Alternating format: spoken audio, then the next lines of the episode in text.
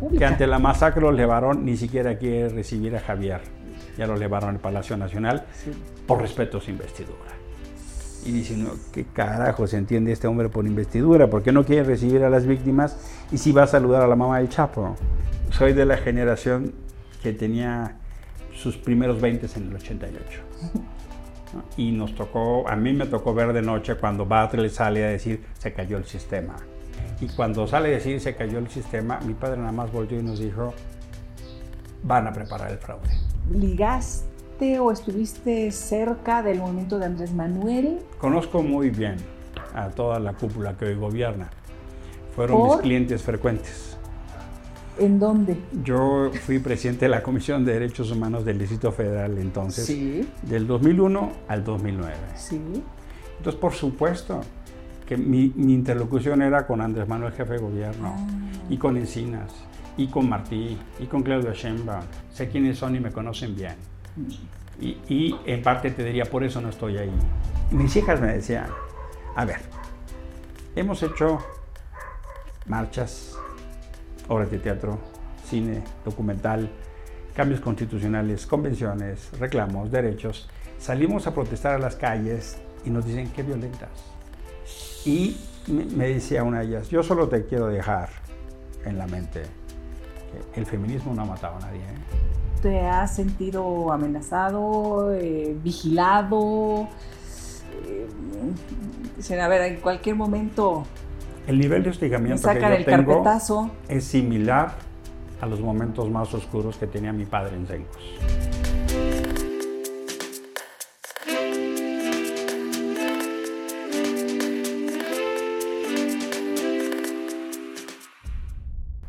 Nos acompaña un hombre que ha estado, pues básicamente identificado en el tema de defensa de derechos humanos. Pero ¿por qué? ¿Por qué fue tomando ese rumbo, ese camino? Tengo entendido que es sociólogo de la UNAM. ¿Sí? Emilio Es correcto, Casa. ¿Es, correcto? Qué es gusto. correcto. Hijo de la educación pública, laica y gratuita. Eres público, laico y gra- gratuito. Sí, y gratuito, ahí arriba la una.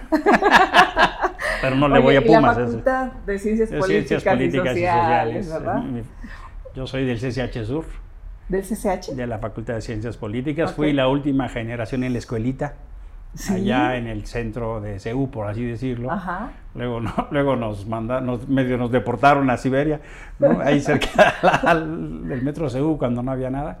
Ahí estudié sociología y también ahí estudié mi doctorado. ¿La doctorado o maestría? La, la- la ¿La licenciatura en sociología, la maestría en la Flaxo, Ajá. maestría en ciencias sociales y el doctorado en la facultad, un doctorado en ciencias políticas y sociales. Así que sí, de la UNAM. Así, mega puma. Ma- Pues sí, salvo en el fútbol.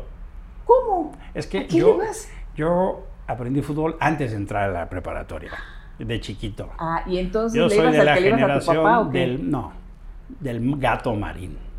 O sea, el Cruz Azul, aunque gane. yo, yo, la máquina, así. No, no, total, total. Oye, Y eh, sí soy un hombre feo, o sea, me tuve que esperar varios añitos para ganar un campeonato, ¿va?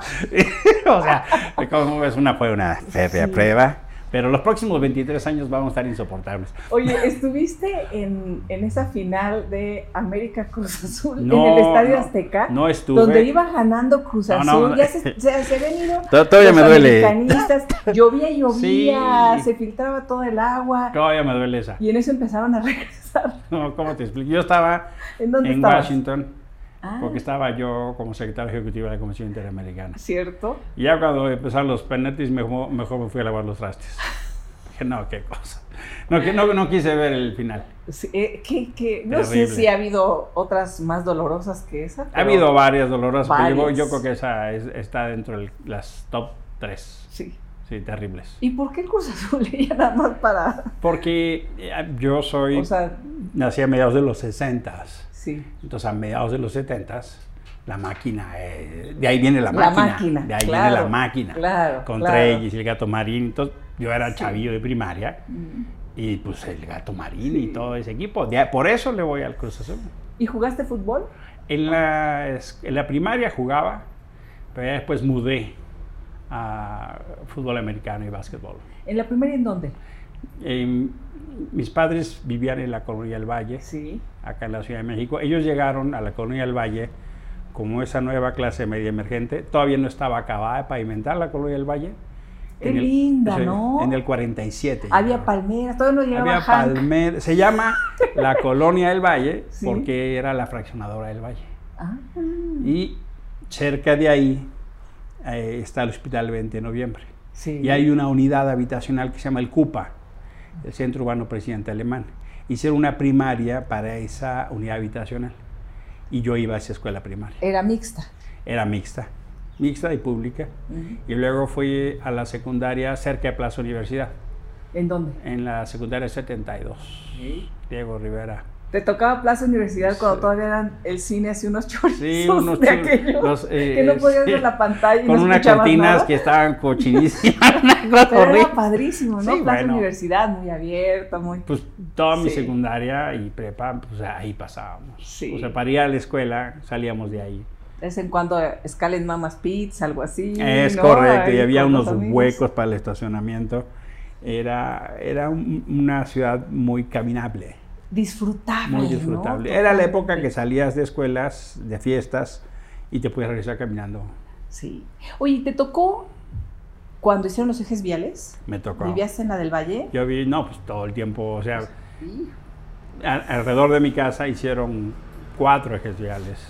Y sí fue una época muy tremenda porque arrollaron, ¿no? Arrollaron, Se llevaron casas. Adiós las palmeras, Sí, fue a- los arrasaron. árboles, los, Eh, los Entiendo el sentido, el- Sí, que, que bueno. de- de- ese fue un brinco en la ciudad Sí. para hacerla una metrópoli. Pero la manera en la que lo hicieron fue la expresión más autoritaria del gobierno y abusiva. ¿no? porque hubo muchas familias que perdieron su patrimonio y les pagaron una miseria. ¿no? Ujú, ujú. Eh, es eh, una forma de conciliar cuando tutelas lo particular con lo colectivo. Acá lo colectivo aplastó. Y eran las peores expresiones de Hank. ¿no? Sí. Las peores. eh, Bueno, hoy por hoy la ciudad se moldeó con ese modelo. Y puedes decir, no, no existiría lo que hoy tenemos. Lo puedo entender. Pero lamentablemente lo hicieron de la peor manera, ¿no? Entonces eres chilanguísimo. Chilango, o sea, mis papás son chilangos, mis abuelos son chilangos, mis abuelos son, mis bisabuelos una parte Pero chilango. tus papás nacieron aquí. en la Ciudad de México, Nas- bueno, mis en el abuelos- Distrito Federal. Nacieron aquí mis abuelos. ¿Tus abuelos? Mis, mis bisabuelos, más de la mitad. O sea, sí soy pues, Ah, sí, no, capital. no, y no. yo ya digo chilango por, por una cuestión cultural, digo chilango chido, de la banda chilanga, total, total, total. Sí, yo soy sí, de acá. sí, sí. Sí. Yo, yo nunca conocí eso de visitar a mi familia. Lo más lejos era Miguel Hidalgo. No, Oye, no. pero además chilango muy... eh, bueno, en aquella época, me dices, estaba empezando la del Valle, pero era el centro también de Sí. desarrollo de la ciudad. No, no, E- no te pasó como a mí que vivía en el sur profundísimo, Sí, yo suroriente profundo. viví dos ciudades, Mm. ¿no? Hasta en, en casa de mis padres. Y ahí, y luego cuando me caso, en el 93 me voy a Coajimalpa. Entonces vivo otra ciudad, Sí. ¿no? Ya más a la periferia, eh, en un pueblo que se llama San Lorenzo Acopilco. ¿Y te quedaste por allá? O? Estuve 20 años ahí, Ah, hasta, hasta que salí a, a Washington. Eh, pero ya con una condición de, pues, de bosque, de- al- literalmente es muy alto, está a 3.000 metros, y tenía que venir a la ciudad, por así decirlo, ¿no? Pero no, soy de acá total. Sí. Oye, y a ver, tus padres, tu, tu madre y tu padre. Em, Mi padre era un ingeniero civil, sí. eh, él nace en el 21, ¿Cómo se llama? Jesús? José, José. José, José Álvarez y y Casa, Casa. de ¿Y una Luz? familia, y ¿Tu Luz, mamá mi mamá Luz Longoria. Longoria. Mi padre era hijo de un comerciante de, de granos, Mm. eh, tenía una, una especie de hacienda, rancho en Hidalgo, que la reforma agraria le quita, y llega a la ciudad literalmente pues, a vender granos. Mi padre estudia ingeniería civil, vienen de una familia católica muy conservadora, son de las familias que escondían curas cuando la guerra religiosa. ¿no? De- del padre pro y toda esa Sí. historia de un catolicismo militante. De izquierda. ¿O no? Centro más bien. Ah. Centro más bien. No era extrema derecha. En, en la universidad empezó a tener contacto con grupos universitarios más de derecha. ¿De derecha? O sea, ¿tu papá era también muy conservador? Era muy conservador en la universidad. Había un grupo que se llamaba Los Conejos, y es preyunque. Ay, ¿no? ay, ay, Preyunque. ay, ay, yo sí. O sea, mi padre se echó 20 años de comunión diaria. Era de un catolicismo muy militante, muy, muy eh, pues muy de es, es viene la época de la acción católica, ¿no? Sí. Es el, el contexto de la guerra religiosa en México. Él nace el 21 y ese es el momento en- de su infancia y de su juventud. Es el México que le toca. Mi madre, hija de un médico, yo me llamo Emilio por mi abuelo, Emilio. Emilio Eh, Longoria. Emilio Longoria. Eh, y él, él- mucho más liberal. eh, un primo de mi abuela era Antonio Soto Gama. Antonio Soto Díaz y Gama, el ideólogo de Zapata. Entonces, esa vertiente eh, Oye, tenía. como- Sí, un coctelito así. Un buen cóctel, sí. un buen cóctel. Eh, pero ¿no? ella era. ¿Y qué prevaleció? ¿Qué prevaleció en ti? Mira, eh, el mili- la militancia católica los lleva en los 60 a formar el movimiento Familia Cristiano, que fue un movimiento de matrimonios que se expandió muy grandemente en México.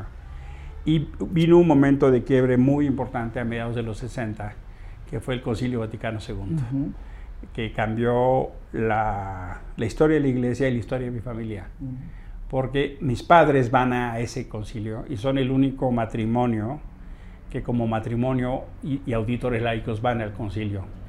Y en ese contexto eh, la iglesia se abre a procesos sociales, por ejemplo, la teología de la liberación. Sí. Entonces mis padres siendo muy católicos hacen un tránsito pues, de derecha a izquierda, esencialmente por la fe. Sí. Eh, Sí. Y se asocian, se acercan en esta experiencia de teología de liberación a gentes como Sergio Méndez Arceo en Cuernavaca, o Samuel Ruiz, o Monseñor Romero en El Salvador, o toda esa expresión latinoamericana de iglesia que retoma el concilio y lo vive en América Latina, una iglesia por los pobres. Sí. Y eso cambia. O sea, mis hermanos y hermanas mayores, porque como buenos católicos fuimos muchos. A Fuimos ver. 15. ¿15? Sí. Ah, caray, esa, Sí, eh, o sea- fíjate, esa no me la sabía. Era- fuimos 15 hermanos y Ah. hermanas. La primogénita murió y se desquitaron con 14. O sea, y de esos 14 yo soy el 12. Casi, casi. Ya el- el broche de oro. Consentidón. Pues también, no ¿o tanto, no? tanto, porque tener 11 hermanos mayores hace una cosa distinta, ¿no? O sea, O ¿cómo sea, ¿cómo eh, vivían en una casa? en la casa del grande, Valle, eh, eh, mi, mi padre era ingeniero civil, y pues como llegaron más hijos, hubo otro, o- sí, hizo otro piso, y eran como calerones, uno de mujeres y uno de hombres, ¿no? Una vecina refiere con un uno de mis hermanos, ay, pues ¿dónde vives? Ay, pues en tal casa. Ah, la pensión de estudiantes. Eh, no, La pues, pensión. sí. La, Marisa, la que sigue de mí, decía cuando le preguntaron, oye, ¿tú qué eres de Pepe Álvarez y Casa? "No, pues soy su familia lejana. ¿Por qué su familia lejana? Porque soy su hija número 13. No, hombre, le- le- Ya no me pela. lejanísima. Ya no me pela. Pero me toca un código de mucha solidaridad, de un cambio de padres que tenían una vida muy acomodada, eh, con hijos en escuelas privadas católicas, a eh, unos padres que empiezan a hacer un trabajo mucho más social, con una precariedad económica, y hijos e hijas en escuelas públicas. Y el modelo de familia cambió, de tener gente que ayudaba en casa, a nosotros cocinar, lavar, limpiar. O sea, cambió todo el modelo. Eh, a mí a los nueve años me metieron a la cocina. Un día a la semana yo tenía que cocinar y que lavar. Y eso me dio otra aproximación. Son más mujeres que hombres, son ocho mujeres. Las primeros cuatro. Entonces eso también cambia la, la percepción de la vida, ¿no? Sí. Súper interesante. ¿Y, y- y tú eres de los más liberales, progresistas, no, no, progresistas. Mira, en general, como somos tantos, hay tres generaciones de Ah. hermanos. Las cuatro mayores, que son mujeres, ¿Son más conservadoras? ellas vivieron un- una formación más tradicional. eh, por ejemplo, o se casaron más jóvenes, a excepción de una, no trabajaban, ¿no? estaban más en casa. Y con el tiempo eso fue cambiando, pero es un modelo más tradicional. Luego vienen los seis del medio, que son cinco hombres y una mujer. Ese es un poco, ah. la, es el contrario del primero. Eh, con, con, un padre ingeniero que se, entonces se refleja un poco en, en, hijos ingenieros, pero empieza el tránsito social con una hermana psicóloga o con hermanos que se empiezan a meter a lo social. Mm. Y luego venimos los cuatro chicos, que son tres mujeres y yo, que es el ala radical. ¿no? nos toca ya una... El ala izquierda radical de... Sí, pues, o sea, varios, dos, de, los, de esos cuatro, dos no, no, se casan por la iglesia, viven en unión libre, estudiamos sociología o no historia, o historias, digamos, ya con franca vocación social.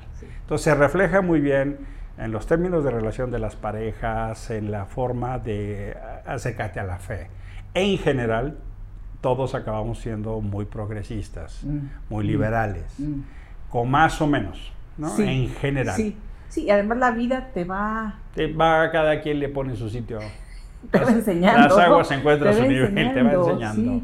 Eh, y en tu familia ya de pareja, de matrimonio, eh, ¿todavía hay una revolución ideológica o eh, no? A mí me toca una etapa muy distinta con mis padres, porque, digamos, las mayores les toca un poco abrir camino. Y a mí me toca, a ellos les toca como abrir ahí en el mato grosso, ¿no? abrir la carretera en la selva. Y yo camino sobre el eje ya. Y ya me tocan unos padres muy distintos. Cada quien tiene padres distintos, aunque sean los mismos. Sí, ¿Cómo los recuerdas, no? Tú en eh, relación a, lo mejor a, tus hermanas de la, de la primera etapa. Pues sí, porque mira, eh, la última hermana que es Tere y yo fuimos los últimos en salir en casa. Mm. Entonces nos tocó viajar con dos papás, ¿no? Ya mucho más sabios, mucho más tolerantes, ya habían tenido varios descalabros con las hijas e hijos. Y una casa enorme, digamos, tenía siete habitaciones, porque éramos un friego, ¿no? Entonces, y yo me quedo a hacer la maestría en eh, México, pero pues, literalmente es una vivencia muy tranquila. Mm. Y decido al terminar la maestría, pasan dos cosas. La primera es, hago un viaje de Londres a Katmandú. Mm. Nos vamos, me voy viajando en un, en un camión, mochileando literalmente por Europa, Irán, la India, muy bonito viaje. Y en la India le escribo a mis padres que quiero regresar a Sencos. Sencos es el lugar que fundan mis papás. Sí, esta primera organización que me platicabas, que era originalmente muy, muy conservadora. Era, Sencos se funda como consecuencia del concilio. Ah, después en este cambio, en este momento de, de, de, los 60, ah. era como la agencia de noticias de la conferencia del episcopado católico. Pero viene la crisis del 68 y es muy difícil ser vocero de alguien que todo el tiempo está cuidándose prudente.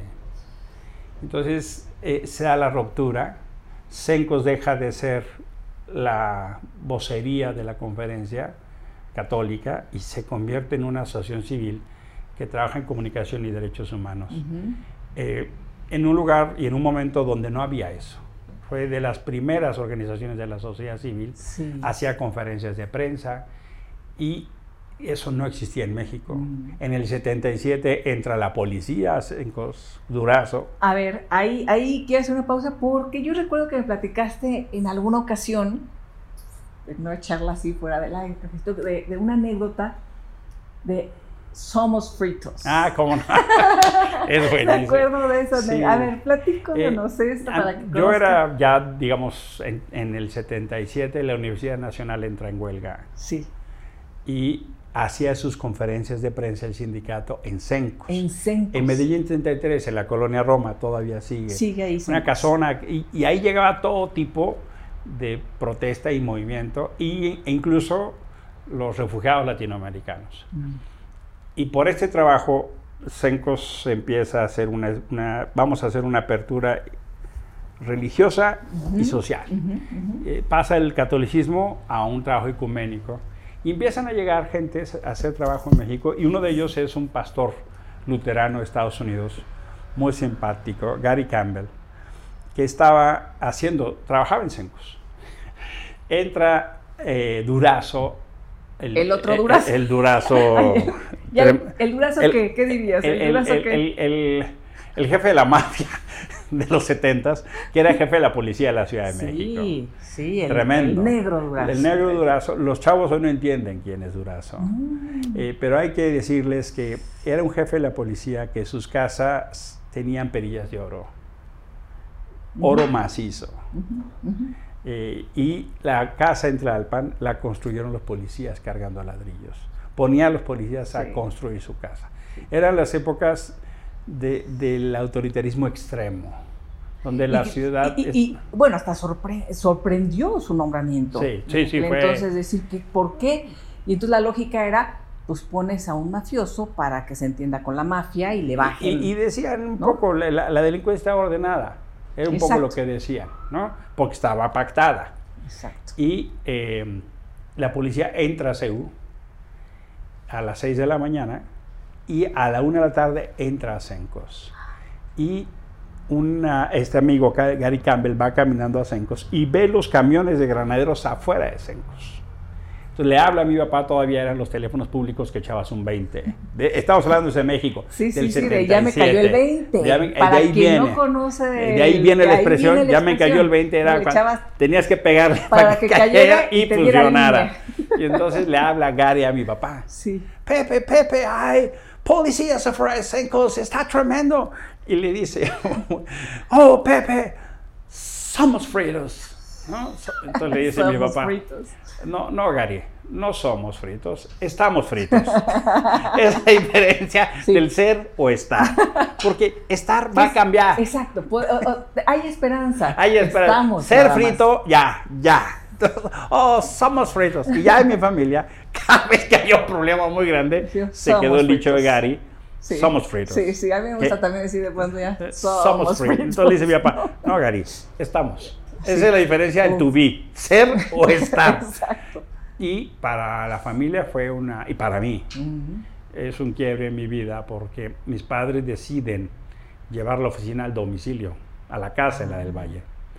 Eh, y me manda a llevar un telegrama. Yo tenía, ¿qué era lo que se usaba entonces? Yo era un chavillo de 12 años y pues, chismoso leo el telegrama. ¿Para qué Y se lo dirige a, a Durazo, a Durazo Moreno. Entonces le dice, General Durazo Moreno, hemos cambiado la domicilio de Sencos a mi domicilio particular. Y da la dirección. Ay, ay, ay, ¿no? ay, ay. Y al final dice, favor de no brindar protección policiaca.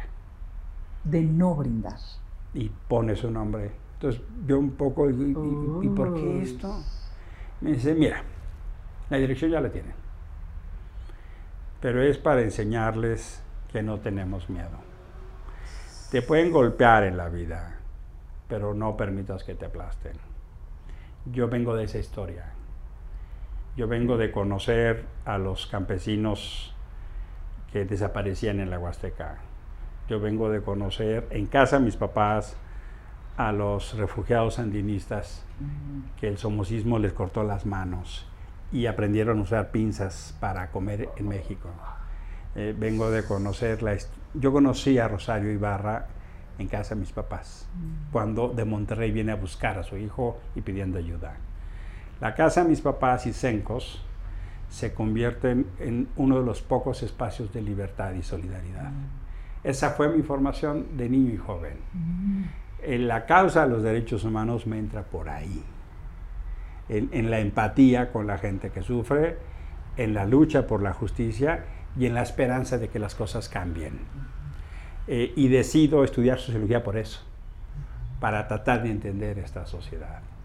Eh, yo trabajé de chavo en Sencos, pero decido salirme para formarme. Por eso me estudié la maestría. Y cuando termino la maestría me hago este viaje largo a la India, a Nepal, y luego regresé de mochilero eh, a Europa, yo les escribí a mis Ah. papás.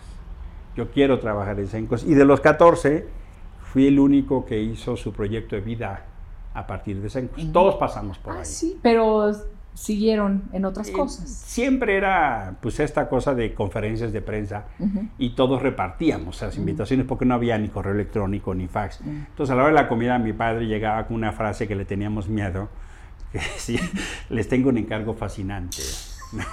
Cuando decía esa frase, Ay, todo el mundo... Dios. Y eran 50 Sí. sobres para repartir a los medios de comunicación, entonces los repartíamos. Sí. Cuando yo era chavo, a mí me tocaba llevar a Radio Ocasión, a Proceso. Pues ya más grande, me tocaba ir al financiero que está en la Pericameada, Sí. el Canal 13 que estaba Sí. elegido. O sea, te- te- nos repartíamos. Era la ventaja de ser muchos. De ahí Oye, vengo. Emilio, ¿y supieron algo más de lo que sucedió con el hijo de Rosario? Mira, Rosario, fíjate, irónicamente, se organiza en CENCOS. Ahí empieza eh, el Frente Nacional contra la Represión. Cuando descubren, como hoy, pero en el fenómeno donde el- el- los, los que hacen la desaparición son agentes del Estado, que no es un tema individual, que es un tema colectivo. Y es, eh, forman después eh, el Comité Eureka Sí. pero eh, dan con el paradero de más de 500 personas, sacan a gente del campo militar, liberan a mucha gente de la presión. Sí, algunos dicen, pues su destino fue como el de muchos jóvenes que llevaban en eh, avionetas. En los vuelos de la muerte que le vuelos de la llaman. muerte y los, los arrojaban, ¿no? Sí, es un poco el fenómeno que hacían en, en América del Sur, Así es. los vuelos de la muerte, que subían a las personas drogadas o ya eh, sin vida y los aventaban al mar. Sí. ¿no? eventualmente eso se denunció mucho que pasaba en Guerrero, por ejemplo. Ujú, ¿no? ujú, cerca de Acapulco. ujú. Y hay toda una historia que infelizmente no hemos logrado develar. El- La transición no ha llevado a una justicia transicional. Eh, no es gratuito ni fortuito lo que pasó en Ayotzinapa. Uf, Cuando ves que el, más del 80% de las desapariciones de la guerra sucia pasaron en Guerrero. O sea, hay historias atrás que explican un fenómeno histórico, Sí. por así decirlo, Sí. que todavía no han salido a la luz. Eh, yo, eh, obviamente crecimos con estas historias de Lucio, em, historias de, bueno, después eh, conocí, te- tuve un, un querido amigo, bueno, tengo, pero hace muchos años no, no, no lo veo, este, Napoleón Glockner, Mm, ¿Cómo no? eh, y me platica la historia de su padre, ¿no? Una historia así también. Es, es- Uf, es- uf, uf, uf, la- lo- lo- los jóvenes de hoy no alcanzan a mencionar lo que era ese México oscuro, donde el periódico era controlado por el gobierno, la televisión era controlada por el gobierno, la radio era controlada por el gobierno, todos los espacios públicos eran controlados por el gobierno y las verdades oficiales eran construidas. Mm. Y las personas que se rebelaban contra eso esencialmente eran enemigos del régimen.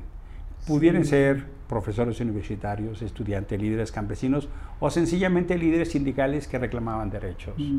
Esa etapa muy oscura de México se fundaba en que no se permitía ninguna disidencia. Cualquier expresión de disidencia era salvajemente aplastada. Y fuimos construyendo esas poquitas libertades, pero el fenómeno de, las- de los desaparecidos en México es un fenómeno que no ha tocado tiempo de verdad. Ha habido algunos intentos y la época de los 80s y 90s fue empujando libertades y derechos. Es justo la etapa en la que yo entro ya como joven adulto a trabajar, a CENCOS. Sí. Yo empiezo a trabajar en CENCOS en los 90s. Mi trabajo era organizar conferencias de prensa. ¿Y hay alguna historia en particular? Digo, seguramente muchas, pero que tengas ahorita en mente que digas esto me marcó. Bueno, imagino el viaje, por supuesto, a la India, pero en, en historias que conociste eh, Me- aquí en México, en En- Sencos. en- me y- y me muchísimo marcó. la Huasteca hidalguense. Que la mencionaste hace rato. Había un- unos curas muy amigos de mis padres. eh, y yo fui varias veces. Eh, cerca de Huejutla había varias comunidades. y, enterarte de que en México amarraban indígenas y los quemaban. Y enterarte de que los caciques del lugar no les permitían tener un transporte para sacar su café y sus naranjas. Y si se organizaban, quemaban el vehículo. Y que todavía existía la pernada. La pernada. La pernada, este derecho de cuando se casaba una, una pareja, la primera noche se quedaba con el cacique. Con el, cacique. La, mujer. La mujer. Se quedaba la primera noche con él. Eh, para mí fue muy revelador de las desigualdades de México y que se organizaron y desaparecieron a dos líderes. Mm. Entonces fuimos allá a documentar eso. Luego en los 90 empecé a hacer observación electoral porque soy de la generación que tenía sus primeros 20 en el 88. Y nos tocó, a mí me tocó ver de noche cuando Bartlett sale a decir se cayó el sistema. Eh, me recuerdo que estaba... Hemos platicado, perdón, ahorita te, interrumpo un momento, pero es que hemos platicado con algunos de los actores que les tocó vivir también muy de cerca esto, Emilio, eh, en este espacio entrevistado y hemos charlado con el ingeniero Cuauhtémoc Cárdenas, con Porfirio Muñoz Ledo, eh, y y en general, en las entrevistas se ha mencionado mucho, por ejemplo, el tema, por supuesto, del 88 como este parteaguas eh, democrático en nuestro país, de movimiento, de cambio, y los personajes como Manuel Bartlett, que sobrevivieron políticamente al pasar de los años y ahora resulta que... Que es prócer es prócer. Ya dicen que además es, es prócer de la patria, ¿no? Que es un patriota. Sí, pues. Con el tema de la reforma energética. Entonces, lo, hemos mencionado mucho aquí, pero te interrumpí sobre este recuerdo que tenías en particular. Yo estaba con mi padre y mis hermanos viendo la televisión. Y cuando sale a decir se cayó el sistema, mi padre nada más volvió y nos dijo, van a preparar el fraude. Eh, a mí hubo dos disparadores de joven que, primero estos sucesos como el de Huejutla que te menciono, y estos contactos con los que tengo en casa y en Sencos. Eh, pero hay dos disparadores que como me enseñan la importancia de, participar y levantarse. La primera fue el terremoto 85, porque ahí nos descubrimos en el gobierno. Eh, yo me la pasé tres días cargando cuerpos en el multifamiliar Juárez en la Roma. Para mí fue descubrir la fuerza de la sociedad sin el gobierno. Mm. Eso me marcó de por vida. Mm. Y la segunda fue el 88, porque fue ver un gobierno que hizo todo para manipular.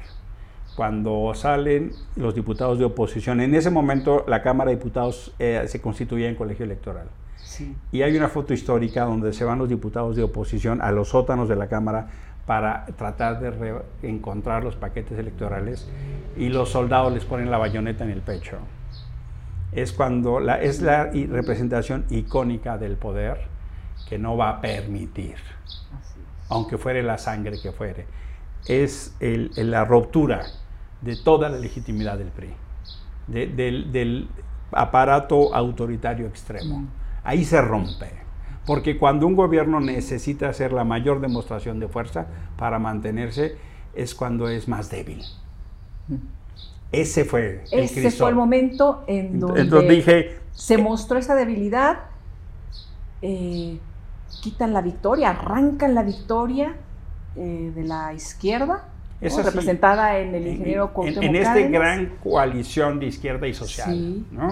Sí. que fue una expresión contra lo peor del autoritarismo. Y a partir de ahí nos empezamos a organizar para hacer observación electoral, para luchar contra el fraude. Y muy en nuestros pininos, empezamos en San Luis Potosí 91 con Salvador Nava. Sí. Y, y, era el momento en que se salía a resistir. Yo fui a Yucatán y me acuerdo muy bien de una señora, ah, me diría como unos 50 y yo estaba anotando, ¿no? Y la señora llevaba una bolsota. Y le digo, señor, ¿y usted qué hace acá? Y entonces mete la mano a su bolsa. Yo estoy cuidando la elección, ¿ah? Y saca una, de su mano una lámpara. Y dice, por si cortan la luz en la ciudad, ¿eh? Porque en la elección anterior habían bajado el switch en, en Mérida para robar casillas. También se les fue el sistema. Aquí Se la le- electricidad. pero así la electricidad. Y la otra mete la mano y saca una cadenota con un candado y dice, esto es para cerrar la reja de la, de la casa, porque nos robaron la urna. No vuelven a robar, ¿ah? Lindo. Dije, esta La señora, herramienta. qué pelota, señora. Dije, órale, ¿no? O sea, su cadenota, su candado, por, para que no le roben y por si se va la luz. Y las cosas que tenemos que hacer aquí para defender el voto. Pero eso hizo una sociedad muy activa, muy demandante y eh, nos tocó construir eso. Sí. ¿Tú crees que en 2006 hubo fraude electoral? Yo no creo que haya habido un fraude electoral. Es que eso es también una construcción ya muy Mira. hecha, ¿no? En donde dicen, perdió Andrés Manuel en 2006, fraude. Yo lo que creo es que ahí? hubo un fraude a la democracia, no un fraude electoral, que es distinto.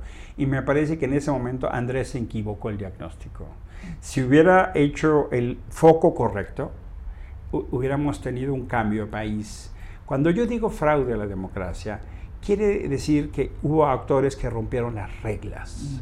Fox rompió las reglas, los empresarios rompieron las reglas, hubo muchos actores que rompieron las reglas. Sí. Eso es un fraude a la democracia que puso el pacto social en fractura. No hubo un fraude electoral. No hubo un fraude donde manipularon votos. No hubo un fraude donde cambiaron. No, eso no. Sí, o sea, voto por voto, casilla por casilla, ahí están los resultados. Ganó por poco. el- el- el- lo que se tenía Calderón. que haber apelado. Pero en todo lo que sucedió a, a lo largo del proceso electoral. No hubo un fraude electoral en el sentido de la manipulación de las boletas Sí.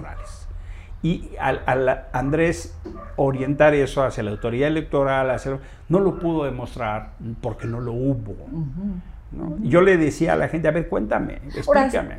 ahí se cometen muchas injusticias, porque entonces señalas tú a actores electorales que hicieron su trabajo, por ejemplo, y los pones y los encasillas ya como los malos también de la historia, ¿no? E- e- eso incluso tiene consecuencias hasta hoy en día, porque como Andrés tiene una profunda, un profundo resentimiento por el 2006, cree que el INE hizo mal, y entonces parte de su misión transformadora es transformar a ese Mm. Sí. que, que él cree que le robó la Sí. elección. Luis Carlos Ugalde No. vetado. De No por vida, no, ya, ¿no? o sea, Toda esa autoridad, pero es, es- Esa es autoridad el problema no fue el IFE.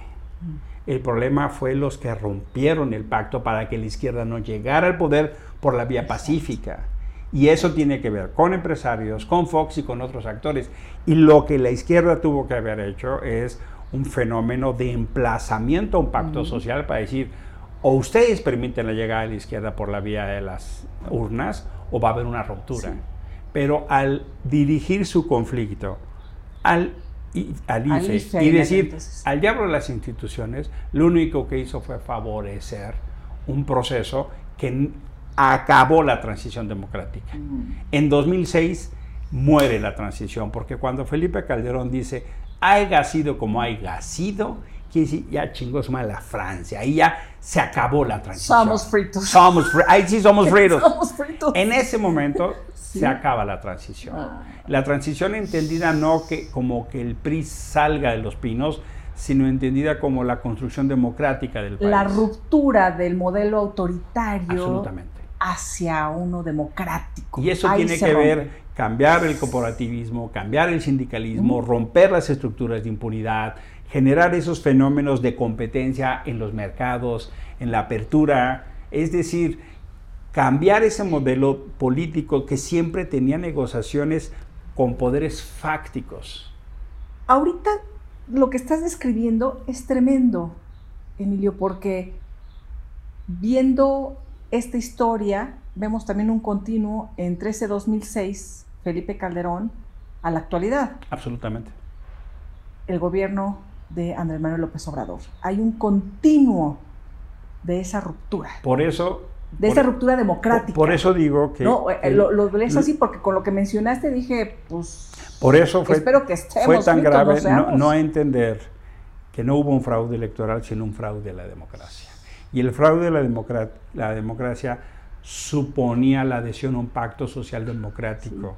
Y al contrario, se ha consolidado ese fraude a la democracia. Y se consolida por las peores vías, por las vías autoritarias, por la vía del abuso, por la vía del engaño, porque lo que hoy sucede es que todas las rutas que Andrés Manuel utilizó para llegar al poder las está dinamitando. Todas las vías que significaban libre Esas vías democráticas. Democráticas. Hoy se están dinamitando desde el poder. Hoy Andrés Manuel está traicionando su historia por la lucha democrática y está concentrando un nuevo proceso autoritario que viene de ese viejo PRI. Mm. Con otro rostro, con otra cara, pero con mismos componentes. Es otro México, sí, hoy hay redes sociales, hay Facebook, hay Internet, hay Tratado Libre Comercio, hay, hay otro momento.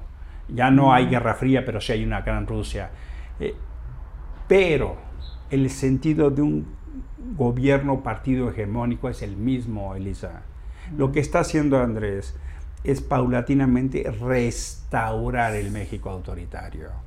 Y eso es otra forma de ruptura democrática, es otro rostro de eh, traicionar la democracia. Esta entrevista, la idea que por supuesto sea un testimonio de muchas cosas y reflexiones y que trasciende el momento, pero creo que estamos viviendo un momento muy especial y particular en la historia Hay un fenómeno súper interesante que es eh, la lucha social cambia de las grandes ideologías a las causas.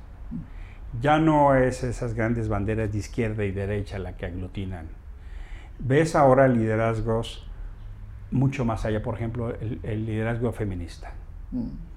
Eh, las marchas del 8 de febrero antes de la pandemia había todo tipo de mujeres en un reclamo a un modelo de sociedad.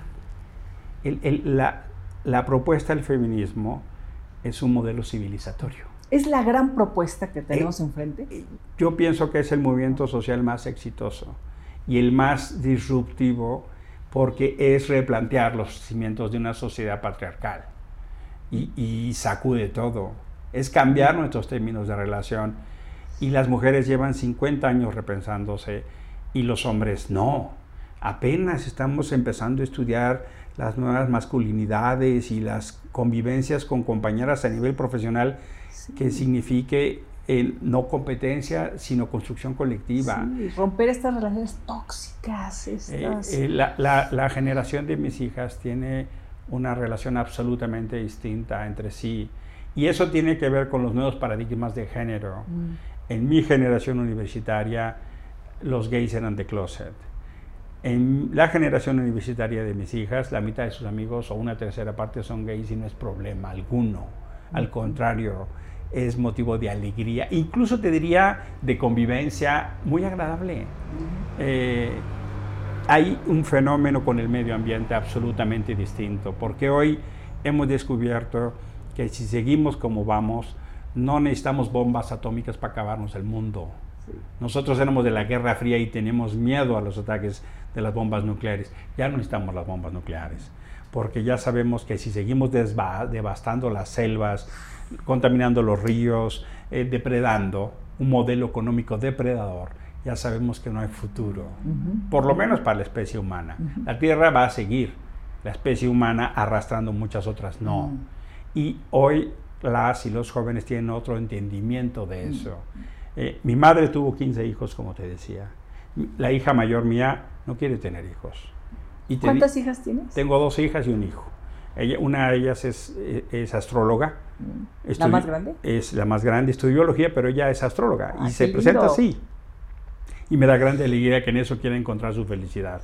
La segunda está terminando Derecho, eh, se dedica a defender mujeres migrantes el tercero estudia ciencias del deporte, una nueva carrera.